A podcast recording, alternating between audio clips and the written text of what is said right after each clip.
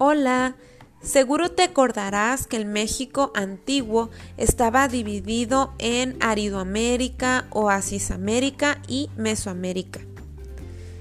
En el área de Mesoamérica se desarrollaron diversas culturas que compartieron algunas características y que fueron muy importantes. Y de eso trata la actividad del día de hoy. Ponte atento, actividad. En la imagen te muestro un cuadro que debes de realizar en tu cuaderno. Debes describir las aportaciones culturales de las civilizaciones mesoamericanas, es decir, pues sus conocimientos, tradiciones, construcciones, su religión, arte, sistema de escritura o calendario, lo más importante de cada cultura. Y también escribir el por qué desaparecieron.